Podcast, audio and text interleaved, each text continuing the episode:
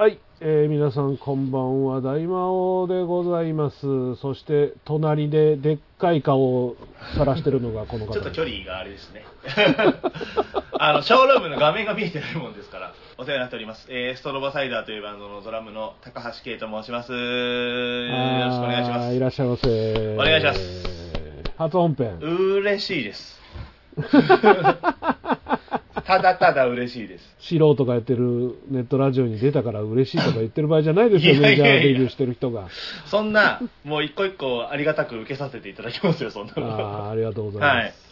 いや、もう、この間、出させていただきまして、うんトークイベントに。はい。で、そこであの、大魔王さんの過去の推しメンラジオの CD 全部買わせていただきまして、はい。えーそれ全部パソコンに取り込んで、えー全部聞きました？いやあの、そん、無理です、無理です。それは無理です。200話。僕もあの、睡眠時間とかちゃんと大切にしたいんで。200時間あれば聞けますよ、200時間。200時間って結構ですよ。あの、今でも聞き方としては、はいシャープ1をまず聞こうと思って、え聞き始めたんですけど、はいあの、時系列が分かんなくなると思って、え。はい。なので、新しい方から聞いていけば、僕の記憶も新しいわけですよ。ああ、はいはいはいはい、アイドリングにはい。そうですね。なので、えっと、新しい方から、今、6本ぐらいは聞きました、でも。200からはい194ぐらいまで。ぐらいまでは聞きあましーた。はい。そういえば、シャープ1を聞いたとき、うん。やっぱりちょっとだけ、あの、大魔王さんの声が若かったっていうのは、あ、気づきましたでもそうでしょうね。もう10年経つならね。そうです11年ね。やっぱ、最新のやつは聞き慣れている大魔王さうんなんですけど。あ、大魔王さんにも若かりし頃があったんだそりゃなっていう。そうでしょ。そりゃそうでしょうけど、まあ、でも、20代とかじゃないのでね。いや、まあ、あでもやっぱり、うーん、10年の差は大きいんじゃないですか？わかんないですけど。30代後半かな。おーまあまあ、40代になってるか、みたいな感じでしょうね。ちょっと声高いですよ。高い。はい。そういうふうに聞いたことがないのでわかんない。いや、うん、すごい楽しく、この間のトークイベントは過ごさせていただきましあ、ありがとうございます。コロナ禍とかもあって、会場の方もなかなか今、どのイベントも集客難しいって言ってたし、うん。まあ、集客とかいろいろ厳しかったですけど、まあまあ楽しくできたからいいかって感じですかね。でもね、全く無観客ではなかったですから。まあまあそうですね。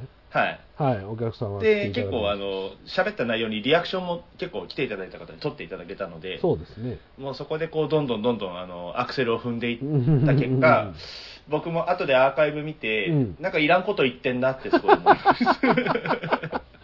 いや、でうも、ん。まあ高橋君もはい。出の人だからわかると思いますけど、はい。まあああいうイベントはいらんこと言ってなんぼなので、そうですね。だから何度も書いてますけど、うん、すぐに忘れてくださいと。そうですね。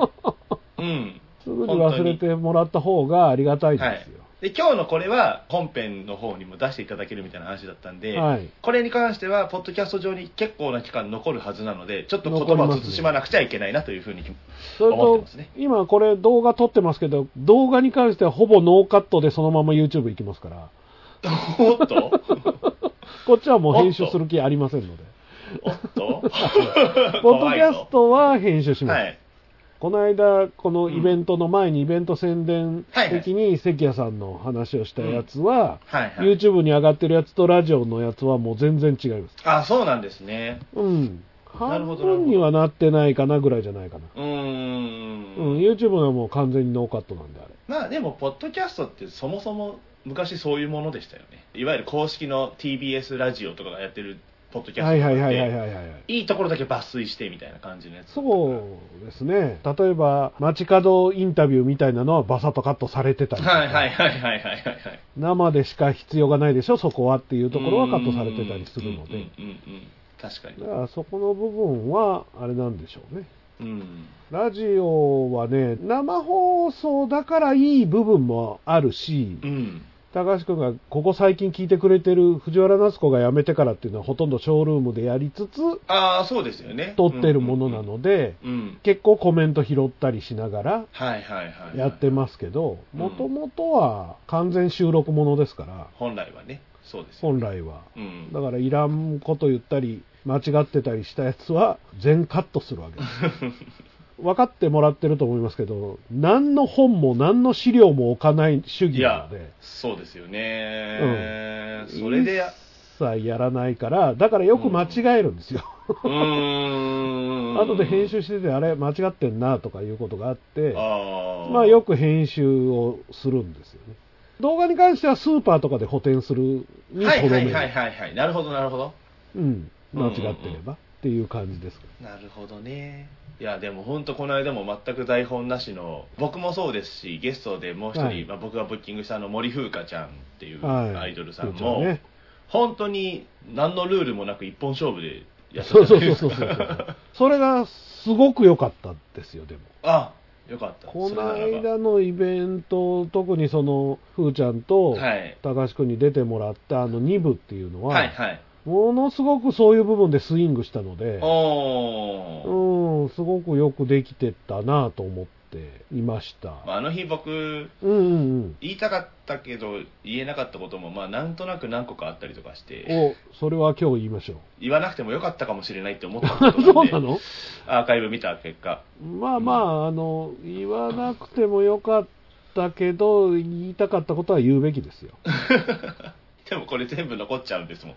怖いんですもん。はい、怖いんです、僕今。もう、もういいんですよ、アイドリングはもう存在しないんだから。いやでもあの日、もうその大魔王さんと会えたことももちろんすごい感動というか、森風花ちゃんとは会ったことありますけども、はいもでも、大魔王さんとは初めてでしたし、はい。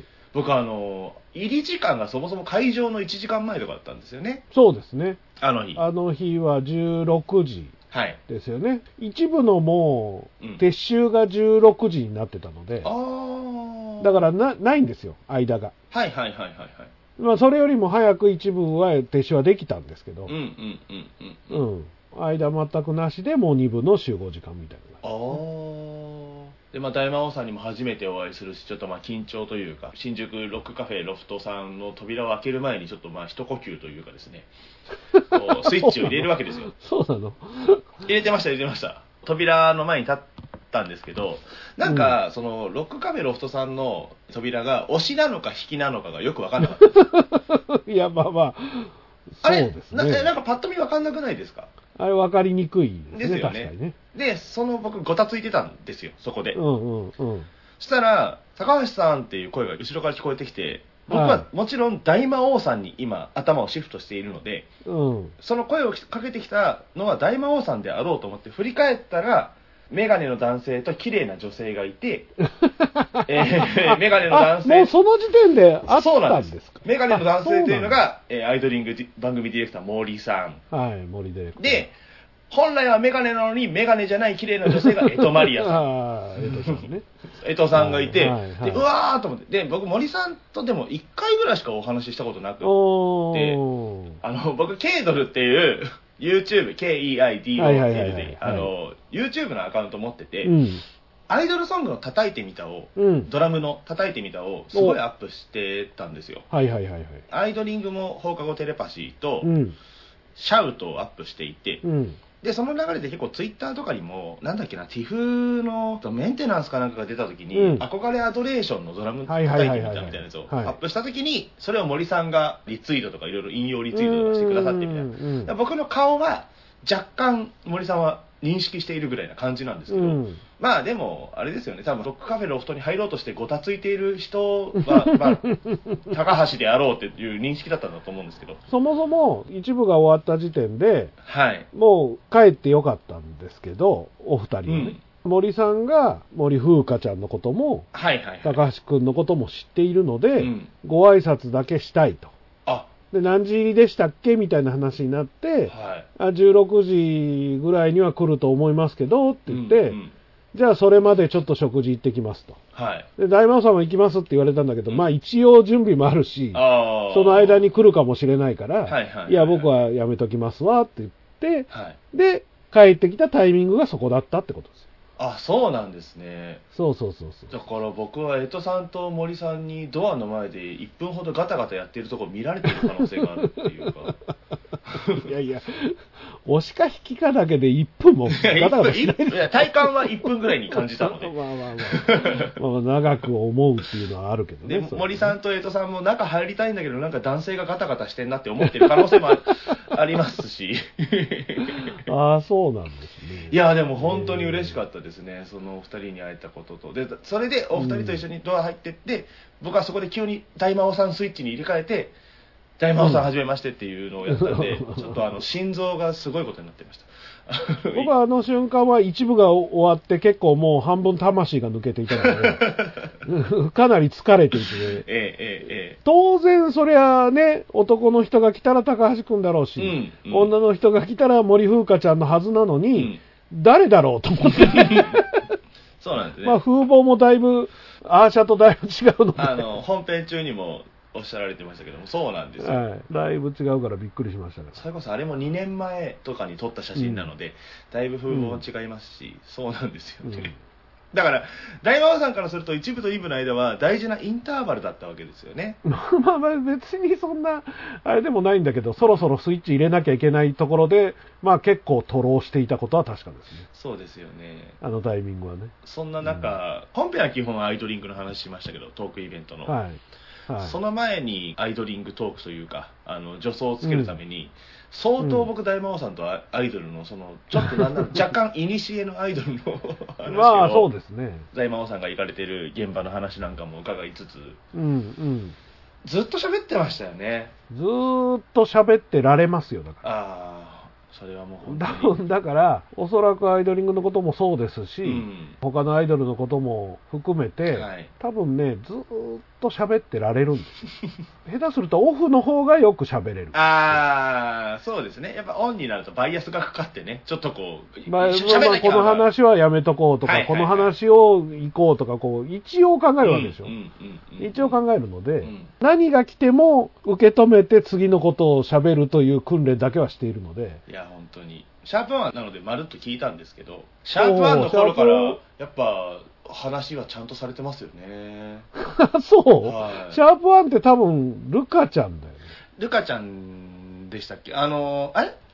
藤原さん？シャープゼロ？シャープゼロか。シャープゼロは多分、菊池亜美。そうです。なんか、あんまり長くなかったやつ。時間的に言うと。そう、だからもう、もうとりあえず、やろうやろうっつって、あれはね、僕と藤原夏子が一緒に出てたネットラジオのイベントがあったんですよ、大阪で。そのイベントをやってる会場の、もともとなんか中国系のね、ステージもあるスナックみたいな感じのお店を、そのまま内装、特に改造もせずにイベントスペースに僕らの友達がしてた。今でもあるんですけど。で、だからボックス席みたいなとこで撮ろう撮ろうっつって、じゃあアイドリングの話好きなんだったら撮ろうよって言って、うんそこで撮ったやつなので、もう本当に簡単に撮ったものだから、20分もなかったんじゃないですね。わかんないけど。僕の iPod 今、バンドマンらしからぬ iPod になってしまったので、音楽と比率がおかしくなってきましたね、今。200話分。僕の iPod 拾った人多分あの大魔王藤原ラスコっていうアーティスト何なんだろうって。アイドリング何でしたっけ？おおしっこ？ん？おしおし？アイドリングおしっこ。お。しっこですよね。これなんだろうってなる。思うんですけど。ええ。まあだから、そんな名前をつけるぐらいふざけてたっていうことでですよね。す。つまりね。うん、歴史をたどるとね。そう、大魔王藤原夏子でもいいのに、アイドリングを押す、しかもその娘で、おしっこっていう変なものをかけたような、そうですね。この10年でコンプライアンスってどんどんあの厳しくなってますから今なら無理かもしれない。無理かもしれない。10年前だからいけた名前かもしれないですよね。あいや、というか素人のものですからいいと思いますけどね。これオンエアしてるわけじゃないのでね。確かに確かに。ですけど、まあまあそういう、まあ僕自身もアイドリングのことをあんまり知らずに始めているので、うんその感じがすごく出てるでしょ？そうですね。藤原さんの熱に対する大魔王さんのそうん。のなんか微熱、微熱もないぐらいな。本当にそういう風なラジオにしたくて始めたので。ああ要は分からないアメトークの左側にいたかったってことですよね。もう知らないままで話を聞いて、はあ、へえ、そうなんや、そんな子がって言いたかった。この先聞いていただいたら分かりますけど、はい多分、シャープ7ぐらいで崩壊するんです。ああ、そうなんですね。かなり早いうちに崩壊します。えー、それは、うん大魔王さんが、そのアイドリング、へえ、そういう子たちなんだのポジションじゃなくなったのは、うん大魔王さんの中のアイドリング熱がだんだんこう、沸騰してきたってことなんいですか？や、違いますね。ほ藤原夏子があまりにもアイドリング熱がなかったことに気づいたから。う。初めて見たもののっていう。そう、だからイベントでも言ったっけな。もともとその第0回の菊池亜美会をドンと出した瞬間に、当時はいどれだけアクセスがあったか分かったので、ダウンロード。最初に置いてたサイトがね。うんうんうん。それが1週間ぐらいで1万回ぐらい回ったんですよ。ええそれが全編聞いてくれたかどうかは分かんないです。はいはい。とりあえずアクセスした人うんは、ダウンロードした人がこれぐらいいますっていうので、今まで言ったら僕が一人でお風呂で喋ってるやつとか、ああ、はいはいはい。もう本当ごく少数の人しか聞いてない、数人しか聞いてないようなラジオしかやってなかったのが、うんうん急に1万回って、うんまた会ってやりましょうって言って、第1回と第2回を2本撮りしたんですよ。はいはいはい。で、それはどっかの居酒屋のランチ時にランチ食べながら撮ったんですうよ。ーん。難波かどっかの。うんうんうんうんかなその次が多分、ドンシンクフィールのリリーベに2人で行ってるんですよあ行った後かなんかに喋りながらとか、そこのリリーベから、ナンバーグランド花月で、えー当時、品八かな？品八スペシャあ。ル。NGK っていうのに移動する僕の車の中で撮った。知ってる。で、その次ぐらいに、もうすでに藤原夏子の知識は枯渇するんですよ。1回、2回、3回、4回、5回、まあ、うん6、7回でもう知識が完全に枯渇して、ええー。誰々のじゃあ推しの話をしましょうと、毎回誰か決めて。この人の推し会をするっていうのに、もう書いてるメモ自体がもうあっさいあっさい。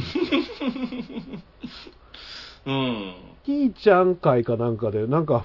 ファッションが好きみたいなことしかもうネタがないみたいな状態で、これはまずい。はい。で、最初、隔週かなんかでやろうって言ってて、うん。、で、多分、10回に至るかぐらいの時に、間に大魔王の気になるアイドリングっていう企画を入れていきましょうってなったんですよ。ほうほうほうほうほう。つまり、藤原夏子、大魔王、藤原夏子みたいな持ち回りにしようと。ああ。で、僕はそんなに知識がないけど、ちょっとずつ勉強してって言って、光のスピードで藤原夏子の知識を2秒ぐらいです超えたの 光のスピ。ードで。うん。CS は持ってたから CS 見てたけど、はい。最初 CS だけ見てたらいいのかと思ったら、これはここで終わってないぞとなって、ああ。ん。で、オンデマンドに入るん。ですね、いはいはい。そうですで、初めてオンデマンドに入って見た最初が、アミミが地上波とか出始めて、はい。アミトークで、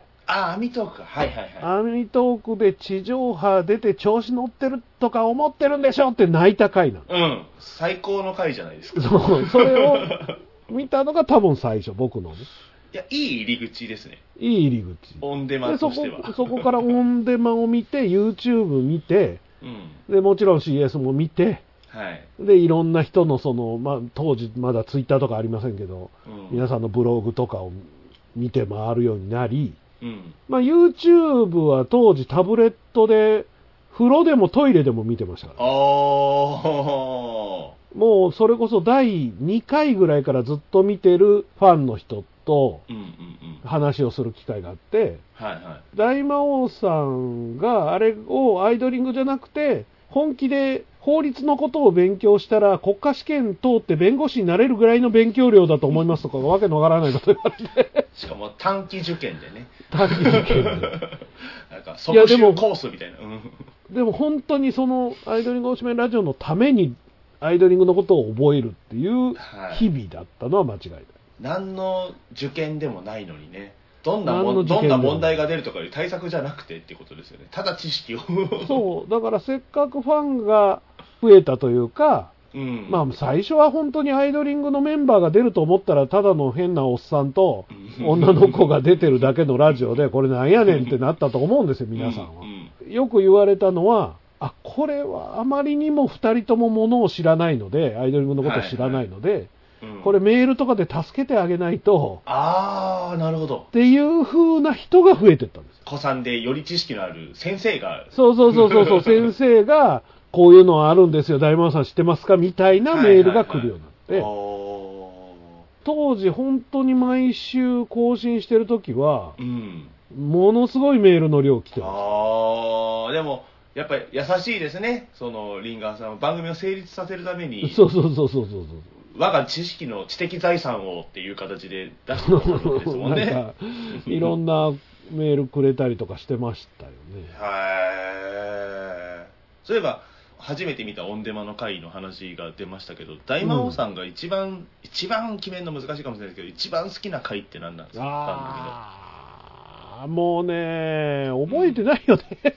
いや、いや僕もそうなんですよ。全部見てるはずなのに、全部はさすがに覚えてないですねってい。うかね、アイドリングはね、もう一遍、森さんあたりが頑張って YouTube に全部は置けばいいのにと思ってますけどね。ああ、昔公式でアップしてました。そうそうそうそうそうそうそれでですよね。いや、ただね、もう、まあ、例えば芸人さんでも辞めた人はモザイクかかってたりするので、ああ、そうですね。ああいうタイプの人もいるかもしれないですけど、そうですもね。う YouTube とかに全て上げて、もう一生置いとけばいいし、うん。なんならフジテレビもそれ広告入れれば、チャリンチャリン入ってくるからいいんじゃないのとか思ってるんですけどね。そういえば、謎に今、ポニーキャニオンがアイドリングの MV を公式に上げ始めましたよね。らしいですね。なんでって思いました。だかなんででしょうね。ら僕があれですかね、この間トークイベント中にあの、キュンキュンアイドリングのサカッチのまさかこんなの瞬間がすごい無気力だって話をしたんですけど、はいはい、しましたね。で、それ今 YouTube に確かに MV ないんですよ。ああ、無気力だからですかね。はい。いや、無気力。ポニーキャニオンがこんな子の表情は映せないって思ったのかもしれないですけど、じゃあ商品化するんだって話なんですけど、確かに、ね。まだキュンキュンは解禁されてないみたいなので、ああ。犯人はあなたですわ、ちょっとそこまで行ってほしいなと思いつつそうですね。でも謎の動きですよね。どうなんでしょうね。もう番組的にはやらないって宣言しちゃったからやらないんでしょうけど。しかも昔、アイドリングの MV って公式で上がってるやつ、フルコーラスじゃないやつ結構ありませんでした？まあほとんどそうですよ。あのメジャーどころは必ず CD に DVD つけちゃうから、あー。だか、ら YouTube とかで全部見れると、それが売れなくなるっていう考え方があるわけですよ。そういう時代でしたね。そういえば。今はもうそんな DVD つけて家に DVD ない人の方が多いぐらいだから、若い人なのか。うん DVD 付きとかブルーレイ付きとか今でもありますけど、はいでももうさっさと上げちゃうっていう方が、その曲認知されて、うん。覚えてもらって買ってもらうことにつながりやすいので、考え方でしょうね、多分ね。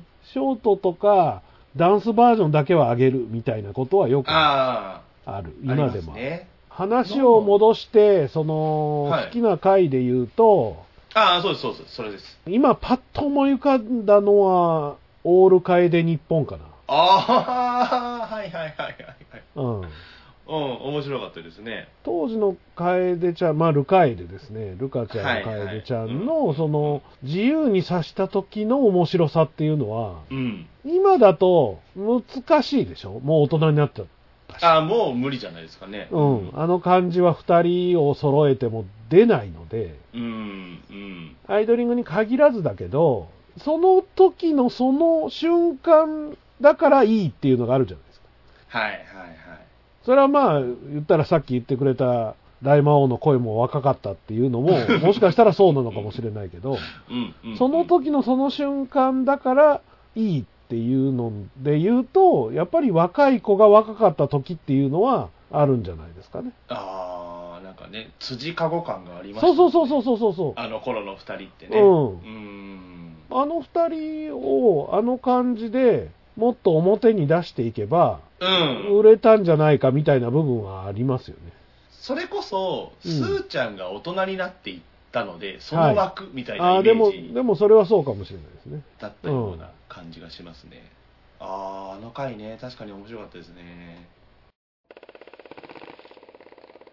俺の準備は OK だぜ準備ができすぎている俺の調子はこの上ない行くぜこっちも準備は OK よ。さあ行くぞ。面白くなるぜ。出なけりゃ判断が悪かったってこった。生きてりゃそこから学べる。面白くなりたければ、大魔王ラジオチャンネルを聞けばいいわ。バカどもを倒して時間通りに晩飯を食べれば今日は上々。今夜はポークチャップだ。敵を倒しながらでも、晩ご飯食べながらでも、いつでも聞けるわ。大魔王ラジオチャンネルならね。いいか。俺はずっとトレーニングをしていたんだそろそろ実践と行こ大魔王ラジオチャンネル聞いてたら、トレーニングなんかしてる場合じゃないわよ。う正直に言おう。俺は怖いんだ。心の底からだ。なんてだ。俺に怖いもんなんてね。怖いもの見たさで、大魔王ラジオチャンネルの各番組を聞いてごらんなさい。きっとお気に入りができるわ。何事も最高の結末を迎える。少なくとも俺はそう信じてるんだ大魔王ラジオチャンネルも、毎回毎回結末を迎えるわ。それを気に入るかは、あなた次第だけどね。大魔王ラジオチャンネル各番組は、シーサーのほか、Apple、Amazon のポッドキャストでも聞けます。YouTube ではショールームで放送中のドロータ工場の過去番組も見れますよ。ポッドキャスト、YouTube のご登録お待ちしています。いや、でも僕も結構個人にフューチャーした回は、パッと思い浮かぶので言うと、ひーちゃんバンバンとか、ああね。アミトークもそうですし、まあその辺は確かに好きなんですけど、うん僕はあの一番好きな回というかワンフレーズがあって、ん AKB と AKB アイドリングをやったぐらいの時期に、ん。アイドリングは AKB の番組に出て、うん AK ビンゴかな。AKB がアイドリングの番組に出てでおお互いのコーナーをやるみたいな時期があった時にこっちで板野友美とかが来て言いそうしりとりやってアイドルが言わなそうなセリフだったかなう。うん。アイドルが言ったら引くセリフみたいなやつでバンバンバンそれ言いそうってなって、マイプルが言った耳にガムぶっ込んでやろうかっていうセリフがすごい忘れられなくって それがすごい一番鮮明に残ってるので言うと、えー。もう耳にガムぶっ込んでやろうかっていうタトゥー掘ろうかなぐらい本当にあのすごい好きなワードです、はい。まあ、言いそうしりとりも、だんだんこなれてくると面白くなくなっていくので。そう。ずっと面白かったのはマイプルだけかなと思ってるうんん、ですけど。というかね、あの、まあ、バラエティ全般そうなんですけど、みんなが慣れちゃうと、それあの、ーその雰囲気に合わすテクニックをみんな持っちゃうので、うんうんうんうんそれを持つ前が面白いんですよ、多分。ああだから突発的な企画の方が面白いのかな？突発的というかあのそれこそよく騙されてたじゃないですか。はいはいはいはいはいはいが変わるみたいな、はい。私服送ってきてくださいで私服ダサいやつ決めるとかうん。なんかそういうやつの方が未知な体験なことの方が彼女たちは生きるのかもしそう、れないだから、あくまでもまあ言ったらバラエティとしては完全に素人さんなので、そのプロみたいに、例えば、一本グランプリみたいなものは 求められないわけじゃない。はいはいはい。だから、やっぱり彼女たちの素の面白さとか素の楽しさみたいな部分が、アイドリングのあの番組の良さだったんだろうなと思いますけど。ああ、うん。5期かな加入の時うに、ん。その5期メンバーに対してドッキリを仕掛はいけるはいはいはいはい、あれね。坂地がずっとふるさと恋しくなったりとかしないってずっと言っててめ あのと、か梅子さんが二日酔いで来るやつね。そうそうそうそうあの バケツを置いてあるみたいなあの回は大好きな回ですねすごく面白かったあのまあでも、5期メンバーはあれのトラウマはずっと抱えてたと思いますよ。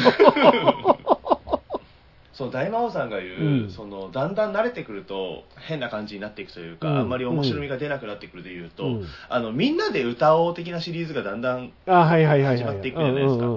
で要はバカリズム増野さんがこういろいろと鼻フックしたりだなんだっていうの、あれって初回が一番面白いですよ、ね、そうそうそうそう、そういうこと。です。味しめて2回目って1回目を超えなくちゃいけないから変にこうみんな、力入っちゃう。みんなね、頑張っちゃう。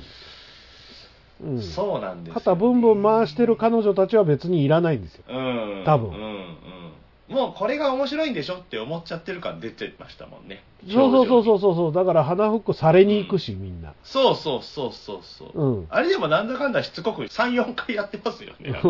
結構ね。その、まあ何かを祝おう的なやつは、ああ、そうまあそうまあですそうです。それを超えて、さらにやるとまた面白く多分なっていくので、そういうのは狙ってたんだとは思いますけど。僕はまだ見始める前ですけど、増野さん卒業するみたいな回であるとか、はい。で、実ははい AD の手紙代読してただけだったみたいなのとか、マイプルだけ泣いてないやつ。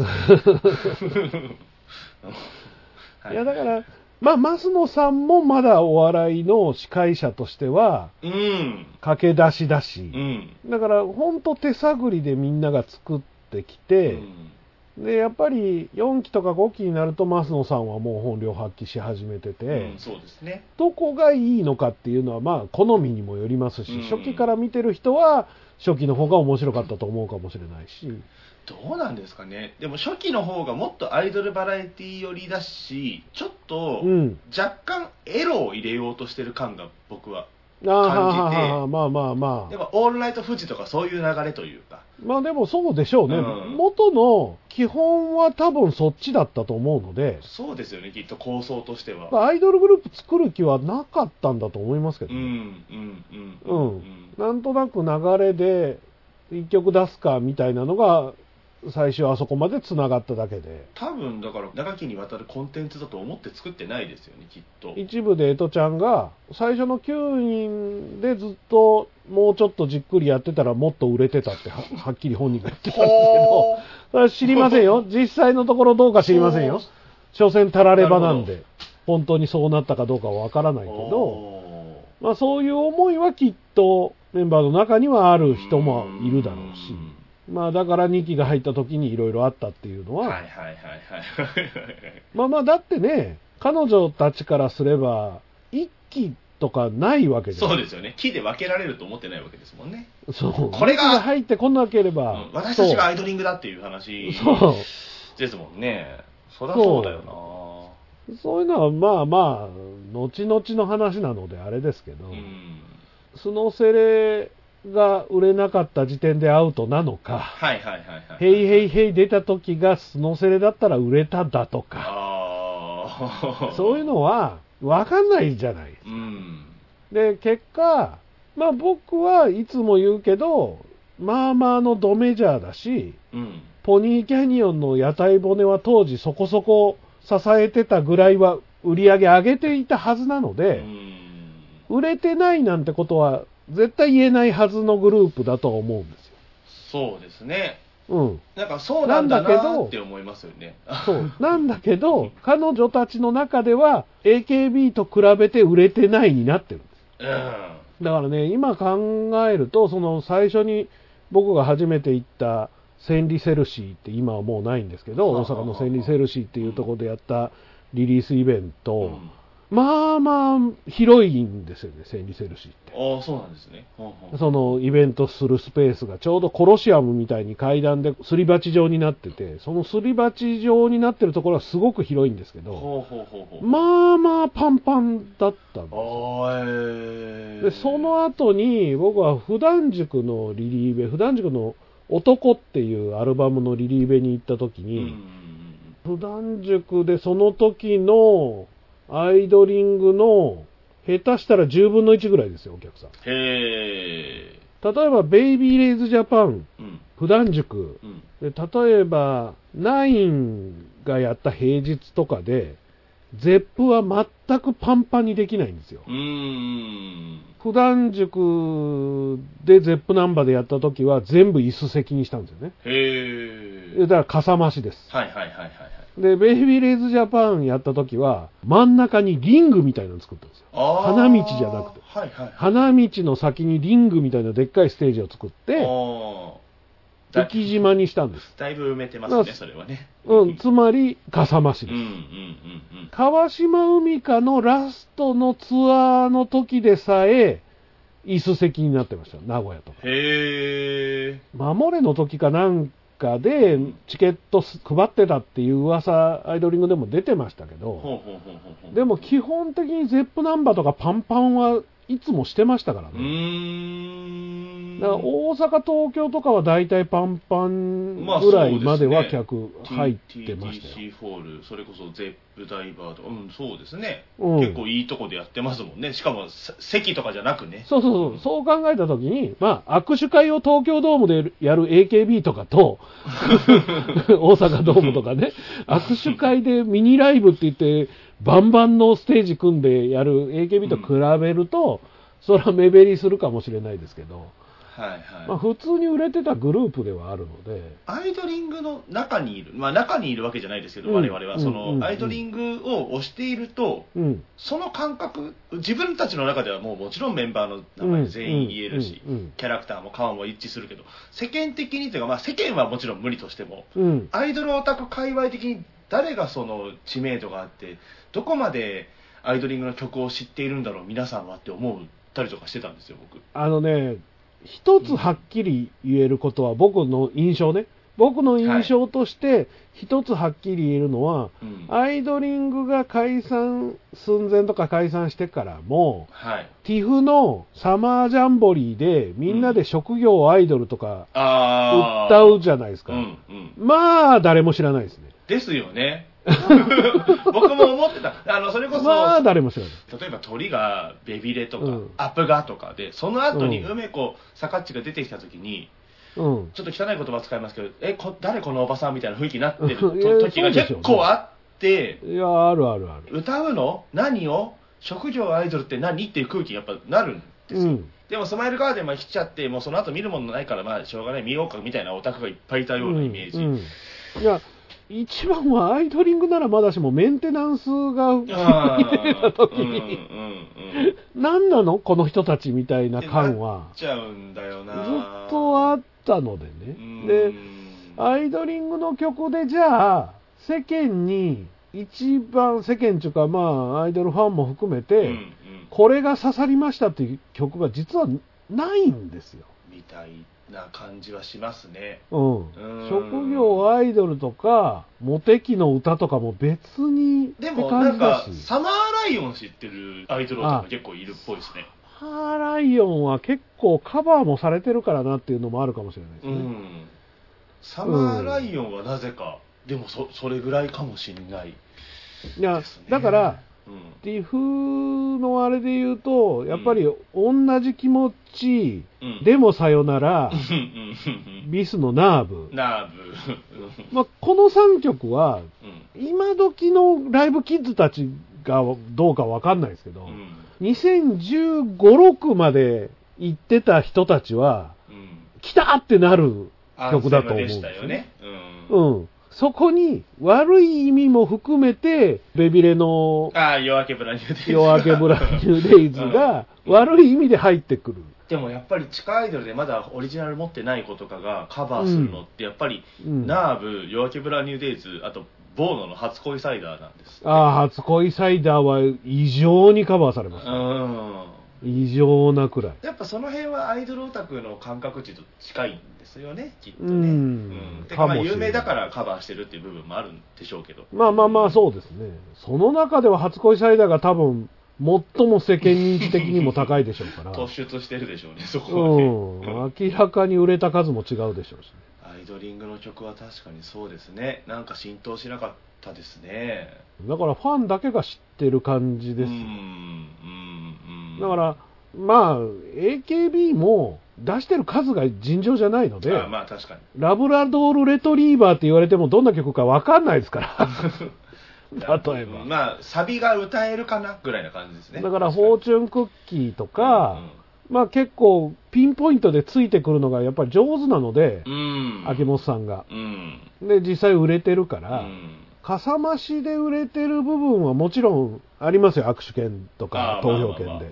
かさ増しで売れてる部分はもちろんあるけど、でもその分、ドラマとか CM とかにうん使われてるので、そこは全然やっぱり違うんでしょうね。でもアイドリングもねタイアップはいっぱい取ってますもんねいっぱいではないけどセンス・オブ・ワンダーとかアニメのフェアリーテーうルですよ。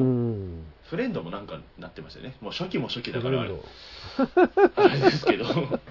結構いろんなところでは扱われてたりもするけど、そこまでみんなの認識にはなってないのかなというそうみたいですね。気はしますね。だから、微妙なところで、最初から地下でございみたいなところだとう、ん。知らなくて当然だし、うん。知ってもいいことはありませんよ みたいなことを、まあ、こっちも言えるわけじゃん。うんうんうんうんうん。この間も仕事場でね、狂い酒センターロードの T シャツを着ていて、はい。僕は音声さんなのでマイクをつけに行ったら、その人が、それは何ですかって言うから、狂い酒センターロードってこの間解散したんですけどね、っていう話をしてたら、うん。来ていってくれるおかげでアイドルグループの名前を覚えられますよって言うから、覚えても何のいいこともないです。うん。うん。他の人も同じように僕、大体アイドル T シャツで仕事をしているので、はい、はアイドル T シャツとか自分とこの T シャツで仕事をしているから、い。うん。まあ政治学者みたいな人にもよく言われるんですよ。今日何着てんの？って言ったら、いや、今日はね、アイドリングですって言ったら、あ、はい。あんたにしては珍しくメジャーなの着てんだね、俺でも知ってるよとか言っておーでもそれは今朝日とアミミがいるからなのかな？どうなんですか、ね、まあどうでししょうね。現役時代になまあでも名前ぐらいはっていうパターンあんのかな？うーん、名前ぐらいはっていうのはあると思いますよ。うーん。そういう名前ぐらいはというレベルの話をしたときに、AKB グループ、坂道グループ、うん。ももクロ、BiS よりも BiSH でしょ。まあ、 BiS の名前を知ってる人はいないですよねうんだから多分今だあとのねファーストサマーウイカが元 BiSH って思ってる人いっぱいいますもんうね。 BiS っていうものは亡き者とされているというかまあまあ、今でも活動してるのにね。そうそうそうなんですそうなんです、本当にね。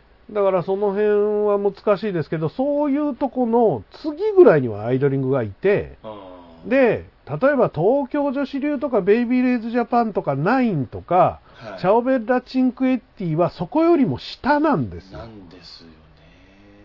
だから、すごく微妙なところ。うんうん。だからなんか知らんけど、そういう人たちよりはなんか先輩、うん。本人たちは先輩面してないけど、うんうんうんなんか先輩扱いされちゃうし、うん。うんかといって本人たちはその上を見てるから売れてないと思ってるし、うん確かに。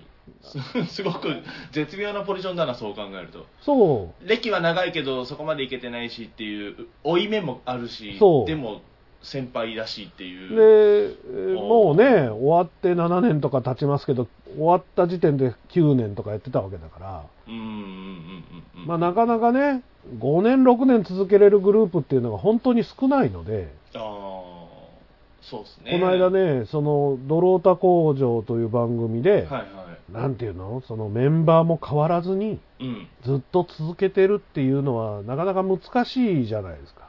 そうですね。言ったら、パフューム、ネギっ子、まなみのりさみたいになってくるわけですよ。うん。このままいけばベイビーレイズはメンバー変わんなかったですけどね。まあでも、でも5年終わっちゃったので。5年とかしか5年ぐらい。そうですね。うん、だからそこの本当のレジェンドは、アルフィーだと思う。まあそうなんじゃないですか、ね、アイドルかどうかは別うんとして。うんうんメンバー変わんない第何期がないですもんねある日がねうんない。新メンバーも入れてないし、うんうん誰も辞めてないし、あそこは本当に仲がいいから、だからまあ仲がいいって大事なんじゃないですか。仲がいいは大事でしょうね。多分高橋君もバンドやってるから分かると思いますけど、はい、はい。本人たち次第なのは、ある程度そのメジャーじゃない時じゃないですか。うん、うん、うん、そうですね。メジャーになった瞬間に大人の事情っていうのが入ってくるわけで、うん、そうですね。バンドで言うと昔大阪にイタチっていうグループがありまして、はでメジャーデビューが決まって東京行ったんですよ。あ、ほうほうほうほうほうで東京行ってトップスっていうグループに変わった瞬間に、ボーカルの三井さんは降ろされてマネージャーになったっていう。えー、で、女性2人入れてボーカルにして、もファンクバンドだったんですけど、う、はまあ、それっきりスーッと。確か三井さんは、爆風スランプのマネージャーとかやってましたね。はえー。その人の歌声が良くてメジャーデビューが決まったわけじゃないっていうことなんですね。いや、よくわかんないですね。ファンクバンドとしてすごく大阪ではすごく人気があって、当時、カモン達夫さんなんかとイベントで司会やったりとかやられてたんですけど、僕の子供の頃ね。そんなコンバートあるんだ。だから、メジャー行くとメジャーのその事情っていうのがあるじゃないですか。うん。うんまあよくあるメジャーデビューするぞって言って、はい。いや、お前らはいらないボーカルだけでいいみたいな。ああ、ありますね。まあよく漫画とかであるね、遠いっていう、うん上条さんの漫画とかでもよくあるやつですけど。見まあでも本当にそういうその上の大人の事情っていうのがあるから、うん。うんアイドルもそういうもんじゃないですか。まあそうですね。特にアイドルはっていう感じですよね。それこそ新メンバー入れたいとかって思ってるアイドルは多分いないと思うので。そう。さっき言った、パフューム、まなみのりさう、んねぎっこっていうのは、うんその大人の事情の以前に3人の強固なる関係性があるんですよ。うん。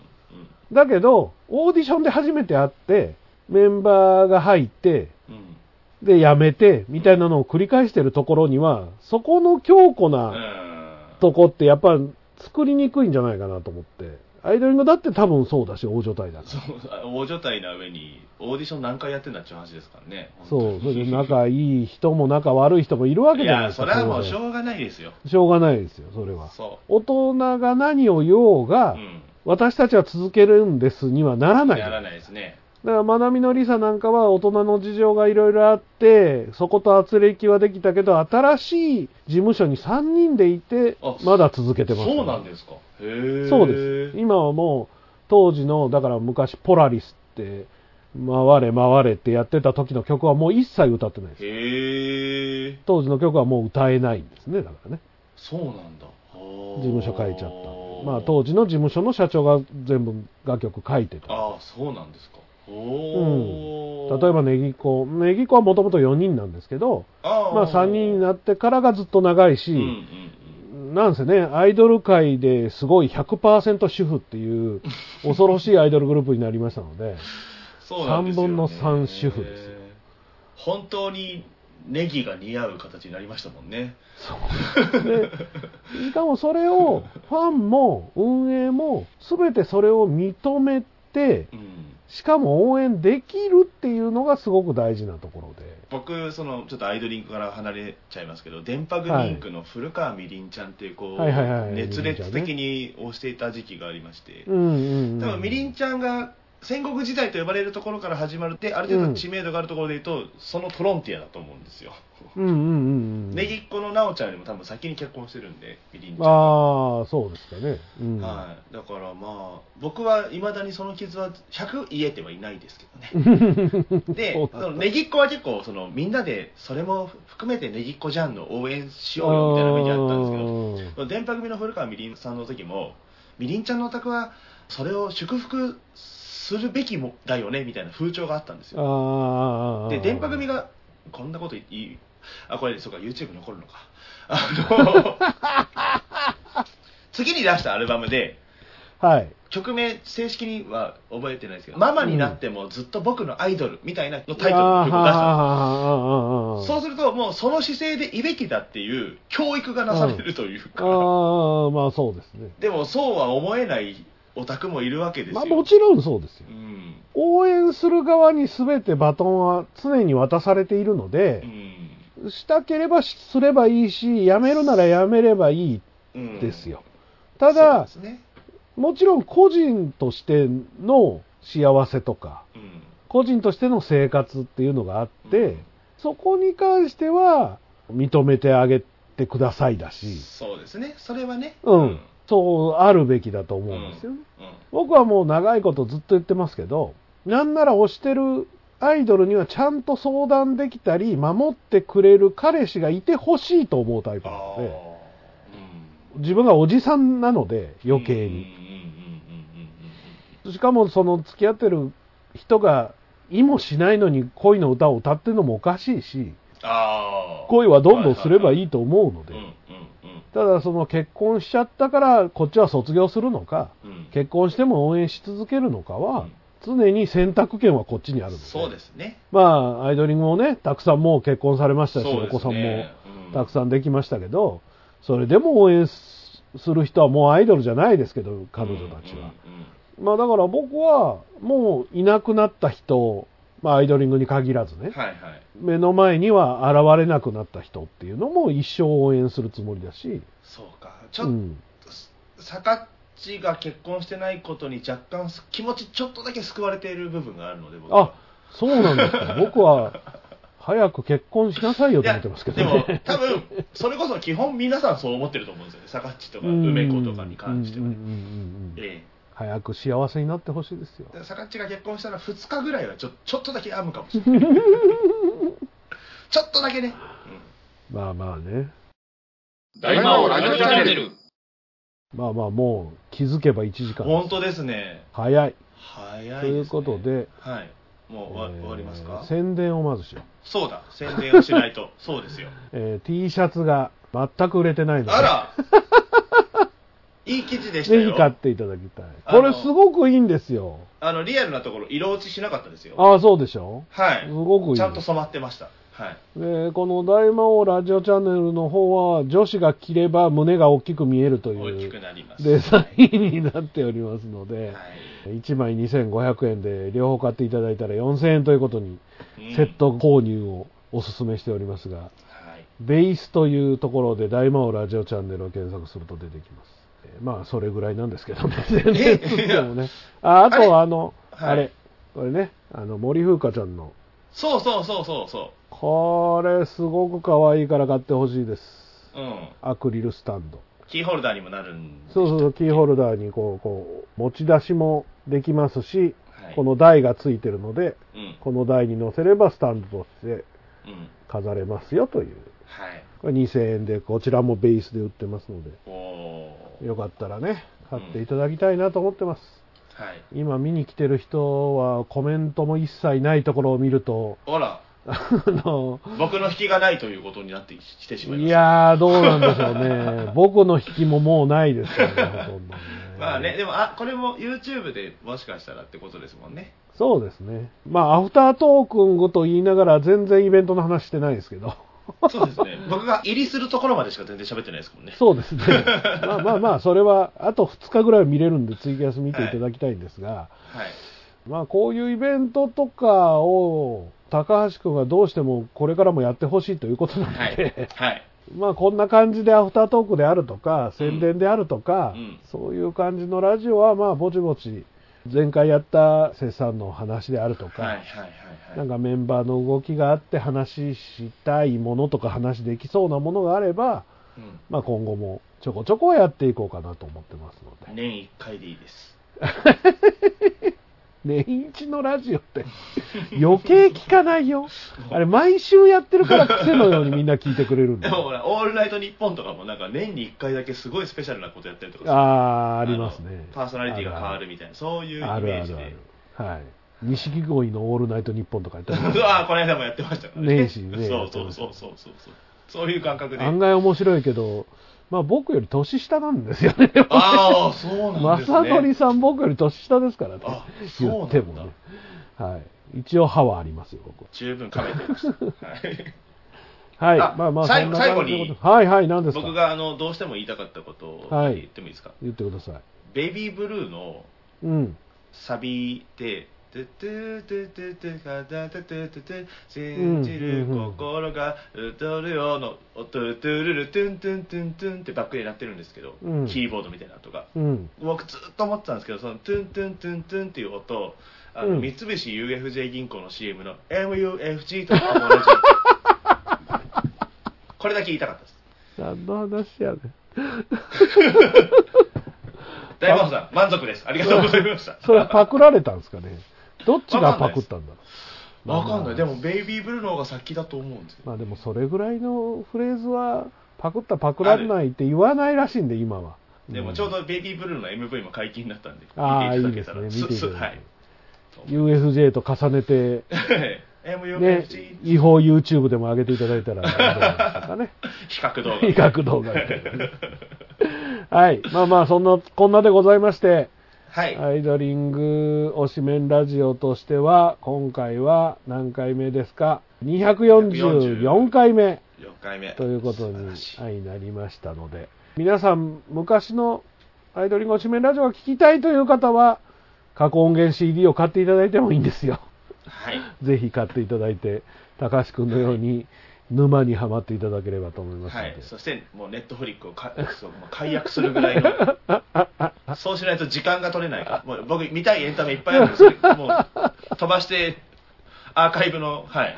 いや、ネットフリックスを見てくださいよ、僕のラジオだから。エンターテインメントとしては向こうのが断然上なんだから。浅草キッド干しておしゃべりラジオ聞いてますからね。やめて、やめて、劇団一人の方がよっぽど腕がいいんだから、そら。やめてほしいですが。はい。まあまあ、そんなこんなでございまして、本当にうんありがとうございました。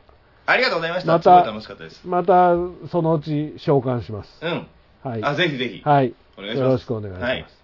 ということで、えー見ていただいた方がいるのかどうかもわからないですが、はい。ありがとうアーカイブにございます。期待しましょう。はい YouTube に期待します。またね。ありがとうございました。ありがと高橋圭でした。う。大魔王でし。た。